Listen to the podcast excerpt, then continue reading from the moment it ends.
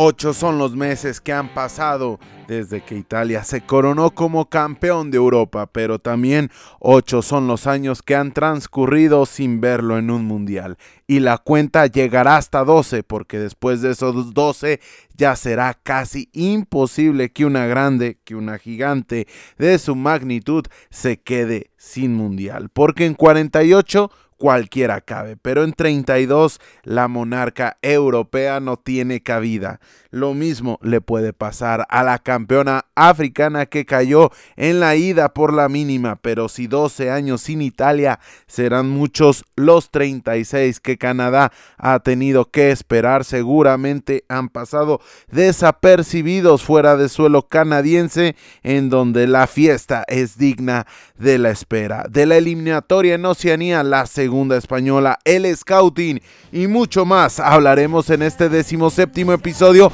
de la primera temporada de Fútbol Vertical.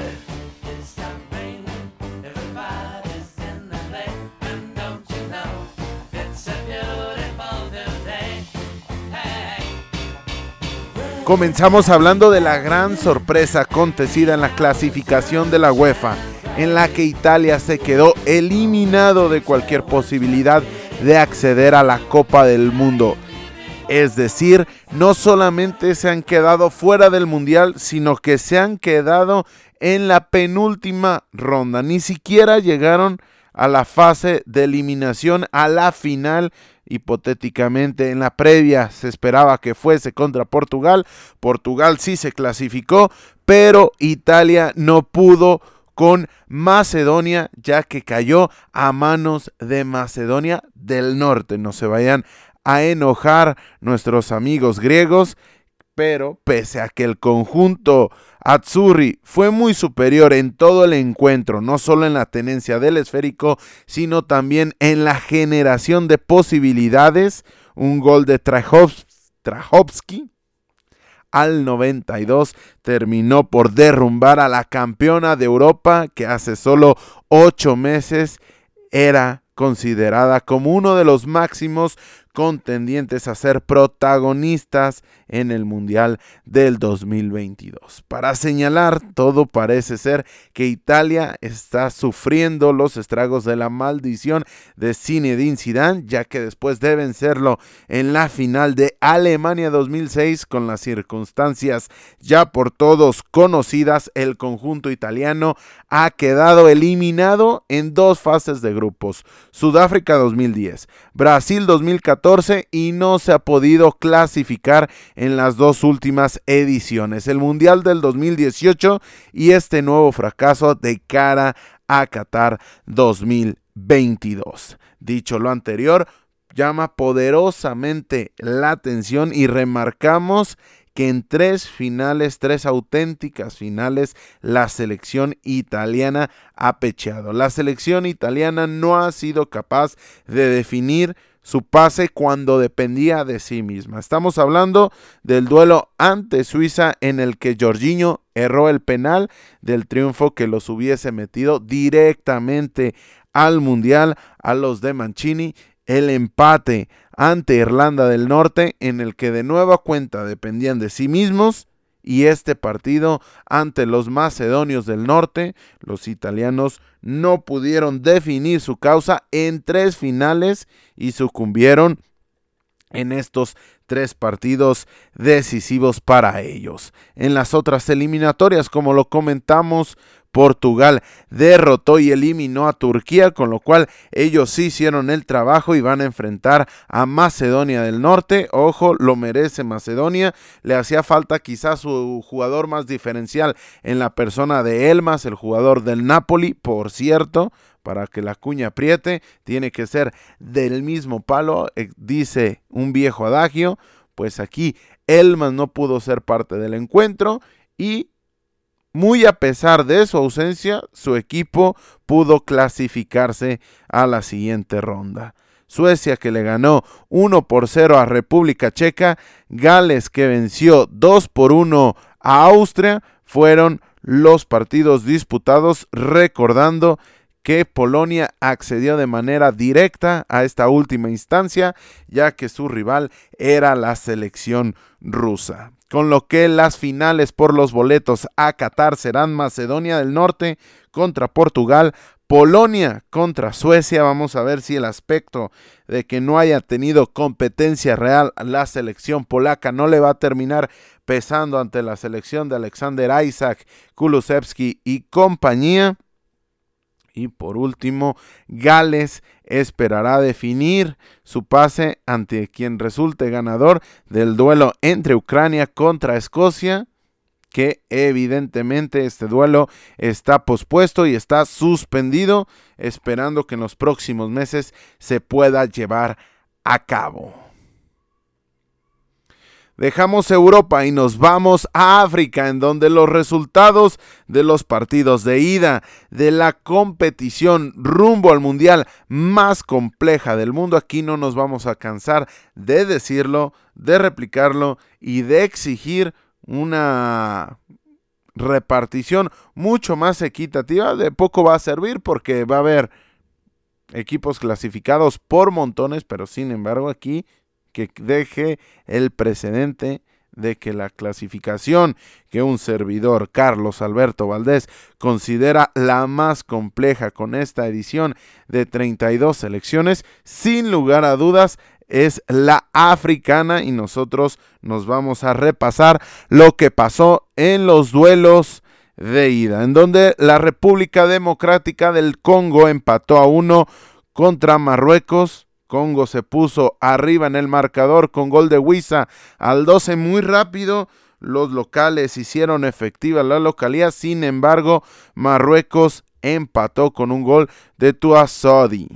al 76. Mali le ganó, o mejor dicho, perdió ante Túnez, que Túnez sí le ganó en un partido que fue definido con un gol en propia puerta de Sisaco al 36 por cierto, el mismo Sisako salió expulsado solamente cuatro minutos más tarde, día muy gris para el joven jugador del estándar Lieja, solamente 21 años, y terminó costándole la única anotación del encuentro a su equipo y también salió expulsado, con lo cual se confirmó el día muy gris para el seleccionado de Mali. Camerún perdió 1 por 0 ante Argelia con gol de Slimani. El conjunto de Argelia se impuso por la mínima a los Leones con solitaria anotación, como lo decíamos, de Slimani. Ghana y Nigeria empataron sin anotaciones el único duelo de todas las eliminatorias, que hay que decirlo, no lucieron por la cantidad de anotaciones que hubo en los partidos, pues fue el empate entre Ghana y Nigeria. La selección de las estrellas negras no fueron capaces de sacar ventaja de su condición de local y terminaron empatando ante la selección de Nigeria. Egipto le ganó 1 por 0 a, Senegal con un gol tempranero, un autogol tempranero de Cis al minuto 4, otro autogol que definió un encuentro. Esa ese autogol fue suficiente para definir el encuentro a favor de los faraones en una reedición, la primera tras la Copa Africana de Naciones, la cual definieron estos dos conjuntos. Estén muy pendientes porque hoy mismo, en cuanto terminen de escuchar este fútbol vertical, se definirán las clasificadas de África a Qatar 2022. Se invertirán evidentemente las localías, es decir, que Nigeria recibirá a Ghana, Senegal irá por la remontada en casa ante Egipto, Argelia buscará sellar su pase en suelo argelino ante Camerún, Marruecos definirá su futuro recibiendo al Congo, y Mali visitará a Túnez en búsqueda de la hombrada.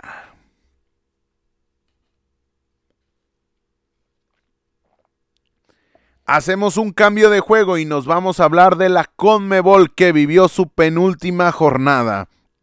y definió dos boletos directos, los dos últimos, y se enfila para disputar su última fecha de la clasificatoria. De momento los clasificados son Brasil, líder absoluto, pese a que tiene un partido pendiente ante el equipo, al segundo equipo clasificado que es la selección Argentina. Y se añadieron a estos dos, a los dos gigantes de la Conmebol, Ecuador que pese a perder 3 a 1 contra Paraguay, firmó su pase a la justa mundialista y Uruguay que derrotó por la mínima a Perú con lo que selló su boleto a la fiesta del fútbol. El último medio boleto y aquí hay que poner atención de cómo están las circunstancias de los conjuntos. Se lo jugarán la selección de Perú que jugará ante Paraguay en Lima. Ojo que va a ser en la altura de Lima, Perú, con lo cual tienen tremenda ventaja la selección peruana para enfrentar a un Paraguay que ya le hizo la maldad a la selección ecuatoriana pero sin tanto impacto para el futuro de los tricolores. Vamos a ver qué pasa con la selección de Perú que depende por completo de sí misma. Si los peruanos ganan, aseguran su medio boleto. Ojo, va a estar complicado, pero ya hablaremos de esto más adelante. No, no va a ser Bahrein, no va a ser Jordania, no va a ser una clasificación sencilla. Sin embargo, para acceder a este valiosísimo medio boleto tiene que ganar la selección peruana. No existe otra posibilidad para no depender de un externo. Entonces tiene que ganar sí o sí a la selección de Paraguay que llega eliminada, pero sin embargo, lo repito, ya viene de ganarle sin prácticamente nada que pelear a la selección de Ecuador. La selección colombiana, que es la siguiente clasificada, dependerá que esta circunstancia, es decir, que Perú no gane y ellos ganarle a una Venezuela que está mucho más que eliminada. Finalmente la selección de Chile, la autora bicampeona de América, ya hace un par de ediciones que la selección andina no queda campeona, con lo rápido y, y la cantidad de Copas América que hemos vivido en los últimos años, esta cuestión no sorprende más allá de que sí llame la atención, pues la, la doblemente campeona de América jugará contra Uruguay que ya está clasificado y eh, tiene que esperar que Perú y que Colombia Colombia no ganen sus respectivos partidos. Entonces, a manera de un resumen general, si Perú gana, clasifica directo o clasifica con su medio boleto, es decir, se queda con esta posibilidad, sin depender de nadie. A eso me refería de manera directa. Si Colombia gana y Perú no lo hace, Colombia accede de manera automática a ese medio boleto. Me gustó más la palabra automática, por cierto. Y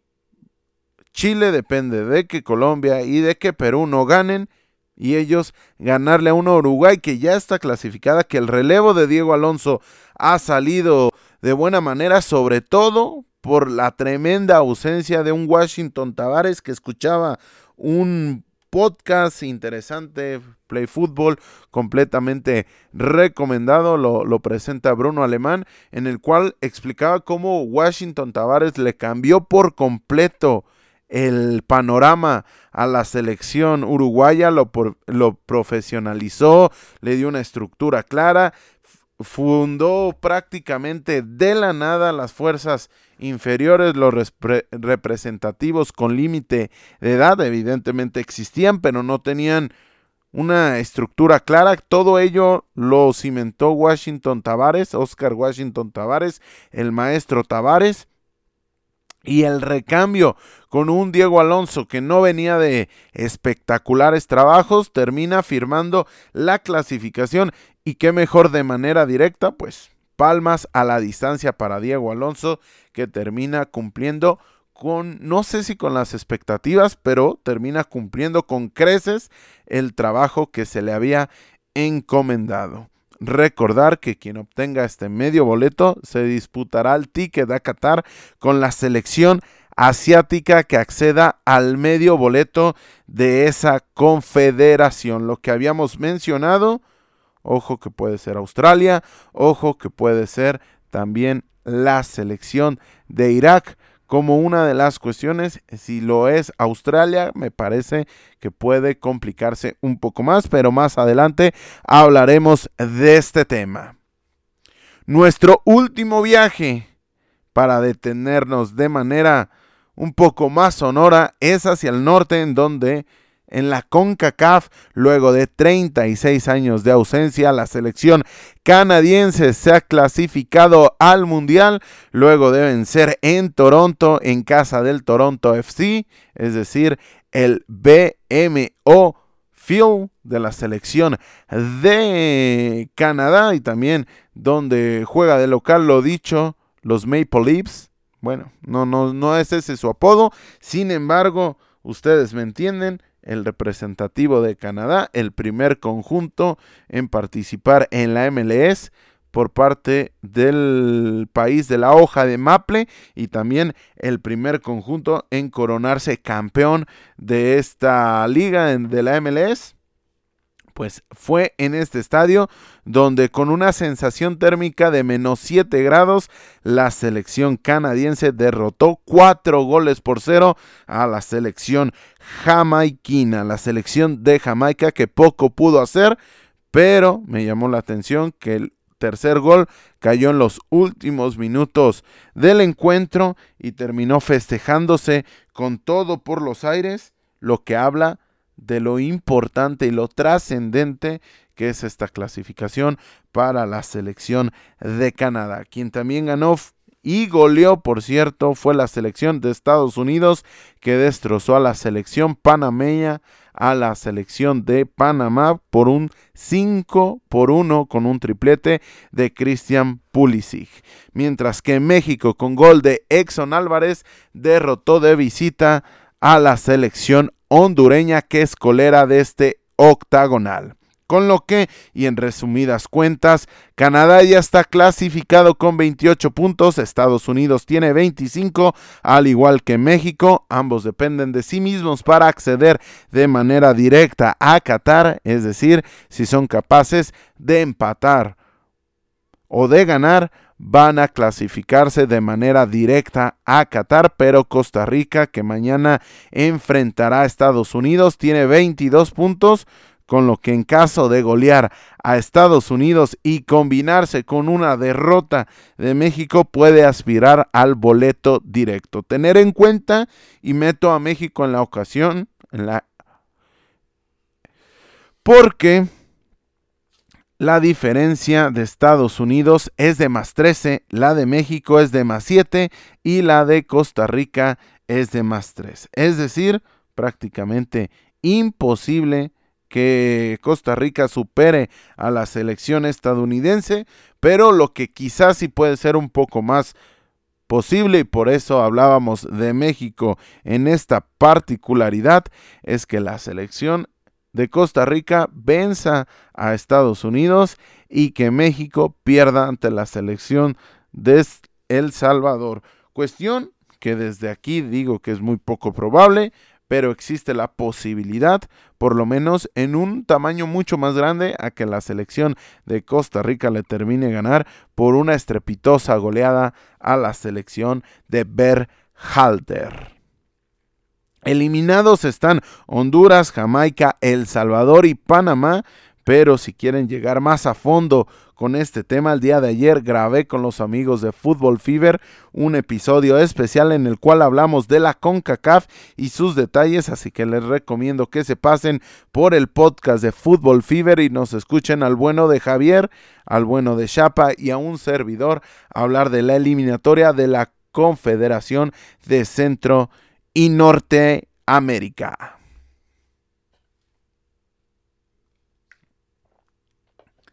Ahora es momento de las breves de la semana. En Oceanía, luego de vencer a Tahití con anotación de Liberato Cacase al 71, la selección de Nueva Zelanda se clasificó a la final por el medio boleto rumbo a Qatar 2022, en donde se enfrentarán al representativo de Islas Salomón que derrotó 3 a 2 a Papúa Nueva Guinea. De estos dos seleccionados saldrá quien enfrentará al cuarto clasificado de la CONCA Así que apúntelo. Hay que estar muy atento del Nueva Zelanda contra Islas Salomón, que tiene, créamelo usted, y no lo digo de una manera sarcástica ni para levantarme el cuello, tiene muy, muy buena pinta la definición por el medio boleto de la Confederación de Oceanía. En actividad de la UEFA Nations League,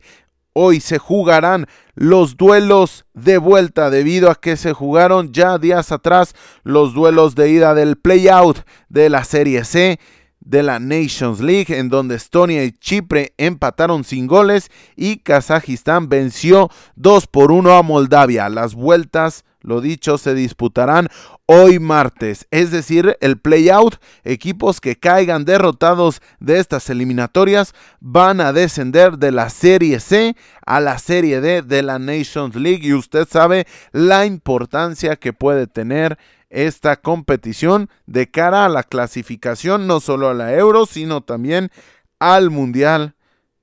por disputarse en cuatro años. En Asia, Corea del Sur, Irán, Japón y Arabia Saudí ya están clasificados al Mundial y los medios boletos de o los cuartos de boleto, el 25% de posibilidad de acceder a Qatar 2022 se definirá entre Emiratos Árabes, Irak y por ahí tiene mínimas pero posibilidades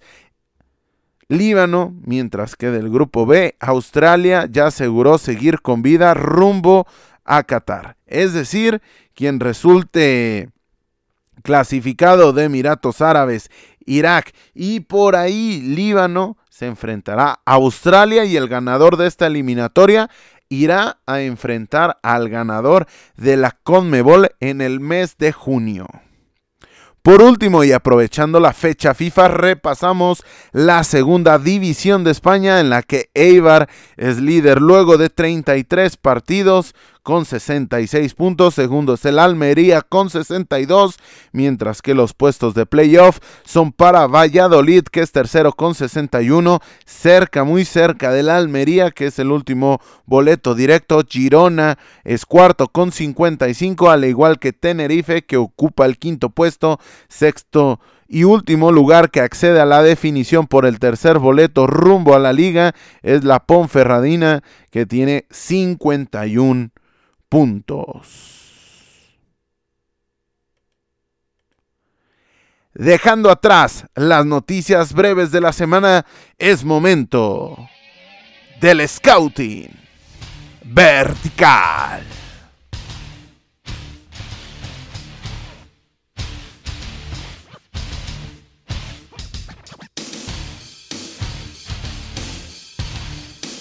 Esta semana en el Scouting Vertical hablaremos del primer mexicano, por lo menos bueno, de manera un poco más directa porque ya hablamos de Ricardo Pepi, pues en esta ocasión hablaremos de un jugador que de momento sí está representando los colores de la bandera azteca. Estamos hablando de Marcelo Flores. Marcelo Flores, nacido el primero de octubre del 2003, es decir, en estos momentos tiene 18 años, nacido en Georgetown, Ontario, nacido en Canadá, pero de padre mexicano, con lo cual es aquí, por lo cual defiende los colores verde, blanco y rojo. Marcelo Flores Dorel es su nombre completo del jugador del Arsenal, jugador interesante, medio centro, ofensivo, de pierna derecha como, como preferida,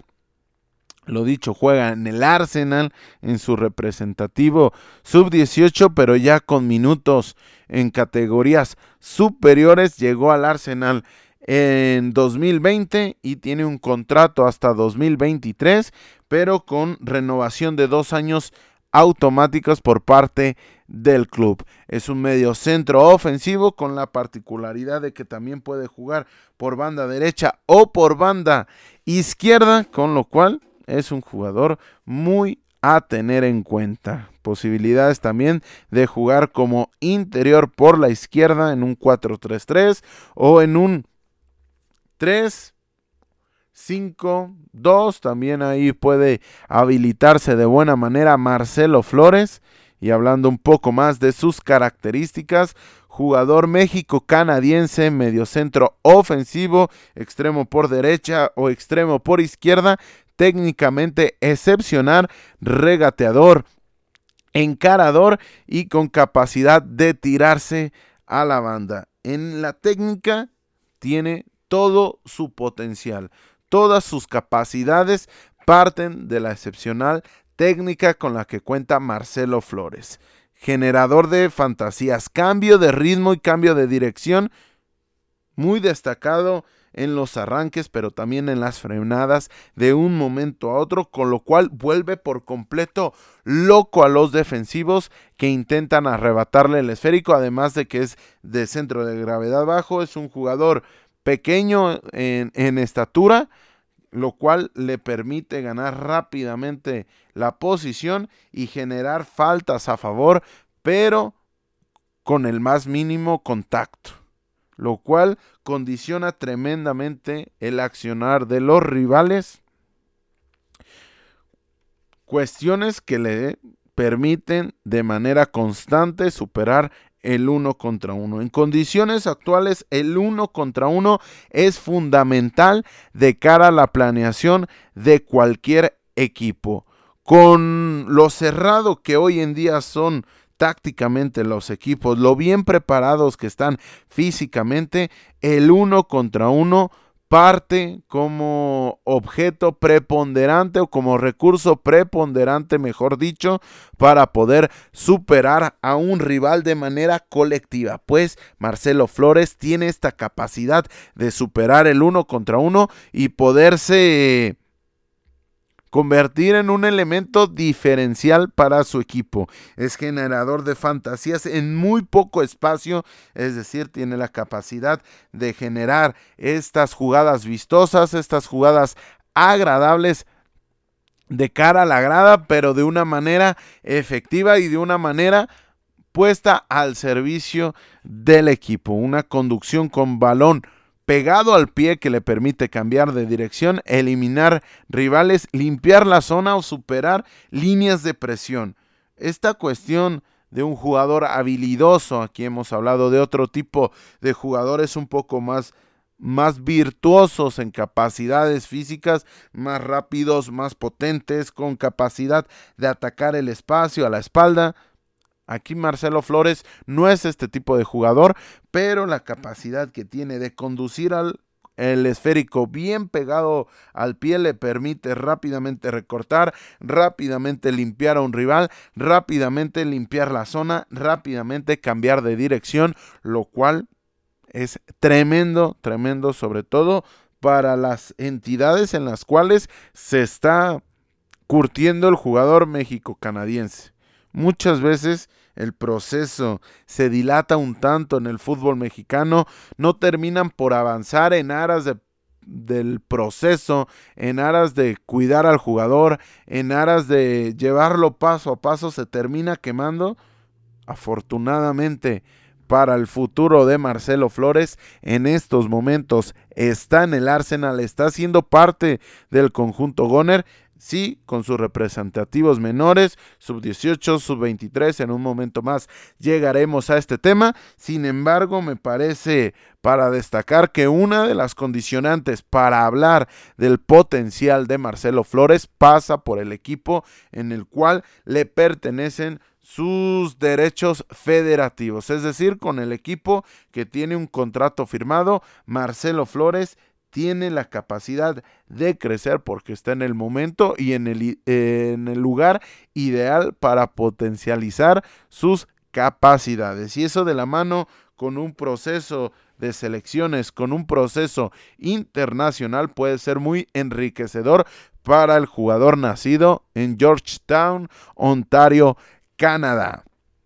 Pegada de media distancia, aquí veo una clara capacidad de mejora, una clara área de oportunidad en la cual puede mejorar. Sí tiene esa pegada de media distancia, pero no la potencia suficiente para activarse por esta vía con mucha más distancia, es decir, de larga distancia, es decir, también, ¿por qué no? Rápidamente la diagonal hacia el centro y terminar las jugadas. Aquí habrá que mejorar. Es un jugador en formación, es nacido en el 2003, pero por lo menos de media distancia ya tiene una cuestión interesante y las otras que mencionaba a mejorar. Declaró que quiere jugar el Mundial de Qatar 2022. No sé si esto es una pequeña, un pequeño palo, una pequeña, digamos, llamada de atención para el Tata Martino, para la selección mexicana porque recuerden, tiene la posibilidad de jugar también para Canadá. Solamente ha disputado un partido con la absoluta de México fue un partido amistoso contra Chile, así que declaró que quiere jugar el Mundial de Qatar 2022, así que hay que tenerlo en cuenta de cara a la planeación mexicana en un futuro. Y ya hablando numéricamente de Marcelo Flores, ¿qué tipo de jugador es numéricamente? Tiene paso por el Ipswich Town juvenil, de ahí pasó libre al Arsenal y del Arsenal juvenil pasó al sub-18 en el cual está registrado, pero ya veremos que tiene también minutos en categorías superiores. En el sub-18 tiene 32 partidos, 10 partidos 10 goles en esos 32 partidos, 5 asistencias, 2 tarjetas amarillas, resumidos en 2.254 minutos y en la sub-23, es decir, con una categoría 5 años superior a su edad, tiene 10 eh, partidos jugados, 4 goles y una asistencia, con lo cual suma 650 minutos ninguna tarjeta amarilla con el sub-23, es decir, con el Arsenal tiene 42 partidos registrados y jugados, 14 goles, 6 asistencias, 2 tarjetas amarillas y 2.904 minutos. ¿Cómo reparte en la cuestión posicional? Sus partidos tiene 21 encuentros como medio centro. Ofensivo detrás del 9, esta capacidad de fungir también como un segundo 9 en el momento que se le requiera, pero también como un tercer hombre en medio campo en el círculo central para fortalecer esta cuestión, generar las asociaciones y tiene 21 partidos, 7 goles y 4 asistencias. Como extremo izquierdo, tiene 7 partidos jugados 5 goles y una asistencia como extremo derecho. Tiene tres partidos jugados, solamente un gol y aquí no ha aportado ninguna asistencia y como interior por izquierda tiene solamente un partido disputado, con lo cual nominalmente lo podemos considerar en esta etapa de su carrera como medio centro ofensivo. En cuestión numérica y dividiendo las, las divisiones en las cuales ha participado con la Premier League Sub-18 tiene 27 partidos disputados, 10 goles, 4 asistencias, una tarjeta amarilla, no, 1986 minutos. En la Premier League 2 tiene 9 partidos disputados, 23 eh, tres goles, una asistencia y 622 minutos. En la FA Youth League tiene cinco partidos disputados, una asistencia, ningún gol y una tarjeta amarilla en 268 minutos y en la EFL Trophy tiene un partido jugado, un gol y 28 minutos disputados, con lo cual suman los 42 partidos, los 14 goles, las 6 asistencias, las 2 amarillas y los 2.904 minutos que habíamos hablado. En la cuestión de la selección mexicana, debutó con la sub-16 en abril del, del 2019, 16 de abril del 2019, en la cual tiene 5 partidos, un gol, lo dirigió Mario Arteaga con 15 años, 6 meses y 16 días. Se brincó rápidamente el proceso a la sub-20 en el 2021, tiene 6 partidos con la sub-20 dos goles. Luis Pérez lo debutó y lo debutó con 17 años, 11 meses y 7 días. Y con la absoluta de Gerardo el Tata Martino debutó con 18 años, 2 meses y 8 días, en la cual ya tiene un partido disputado, sin embargo no ha sido presente en el marcador. Con la sub-20 ha tenido dos goles, con la sub-16 ha tenido un gol, buenas actuaciones, sobre todo en un torneo disputado internacional en Celaya, en la cual contribuyó con estas dos anotaciones, uno remate de cabeza y otro un jugada a ras de pasto, pero condiciones interesantes para Marcelo Flores, el jugador México-canadiense, el scouting vertical de esta semana. Hay que estar muy, muy atento de su progresión porque es un jugador del scouting vertical.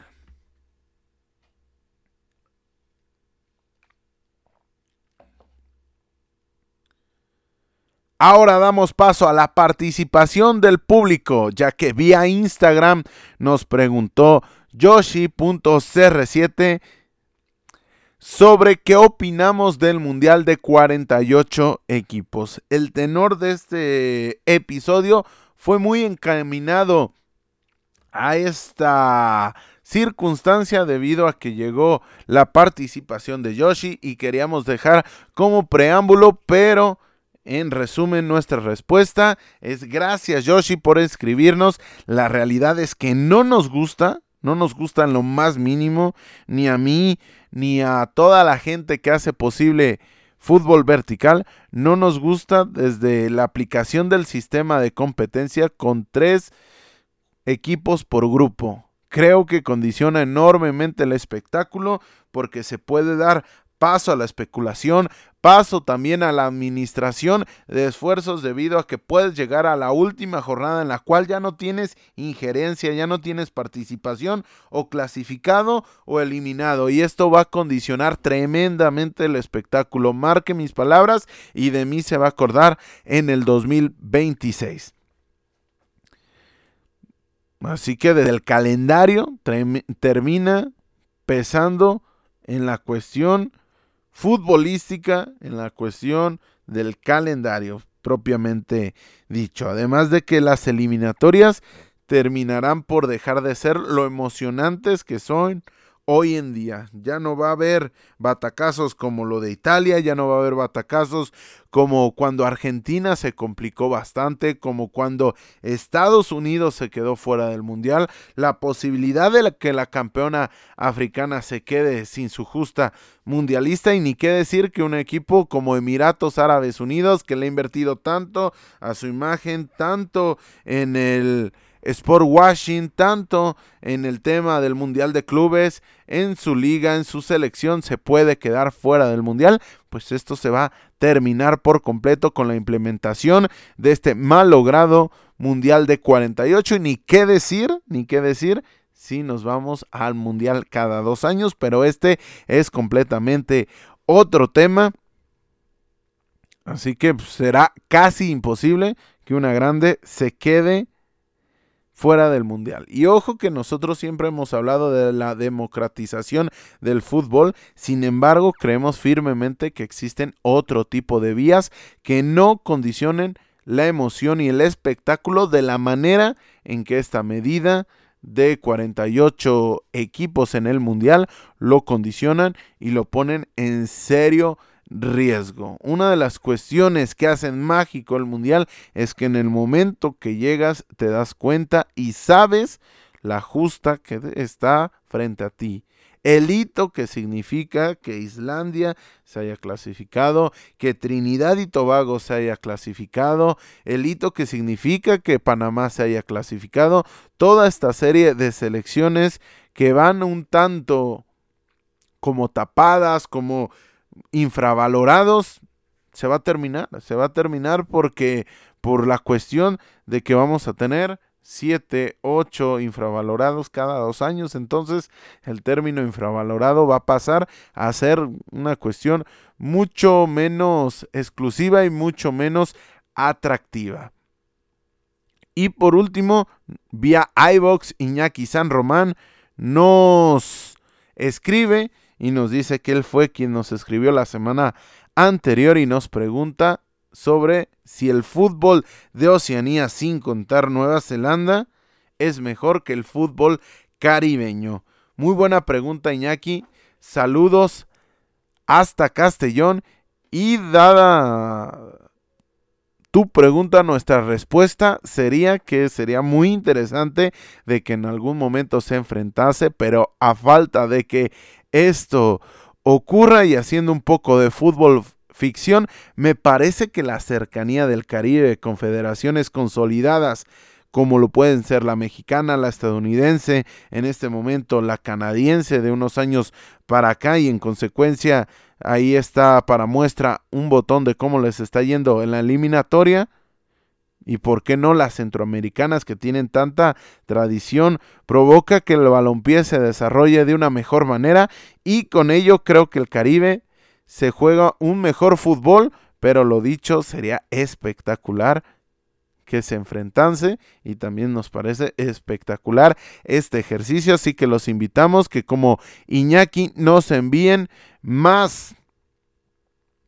de estos duelos de fútbol ficción para poder debatirlo. También ahí tiene la cajita de comentarios para que se haga presente y me diga, no, Tahití puede representar de mejor manera.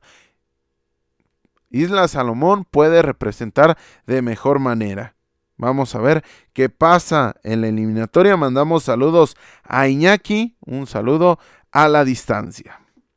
Con esto llegamos al final del episodio número 17 de la primera temporada de Fútbol Vertical. Agradecemos sus escuchas y sus descargas, así como las reacciones e interacciones. Los invitamos a que nos sigas en redes sociales en las que estamos como Vertical Fútbol. Síguenos en Instagram y Twitter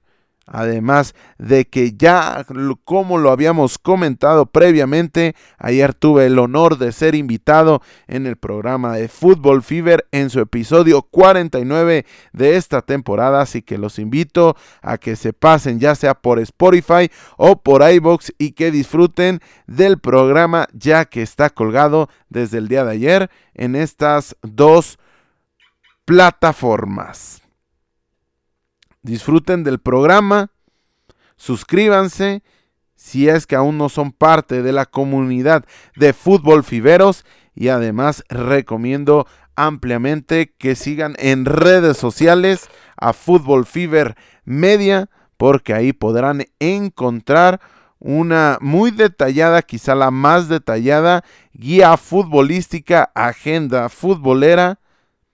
de fútbol internacional disponible de manera diaria y de manera reglamentaria, ahí lo pueden encontrar para que no se pierdan de ningún partido. Así que lo dicho, pásense por Fútbol Fever y disfruten del podcast de esta semana. Habiendo dicho lo anterior, es momento de cerrar esta edición especial de Fútbol Vertical a nombre de todos los que hacemos posible la realización de este podcast, yo soy Carlos Alberto Valdés. Disfruten del balón porque el fútbol cada vez es más vertical.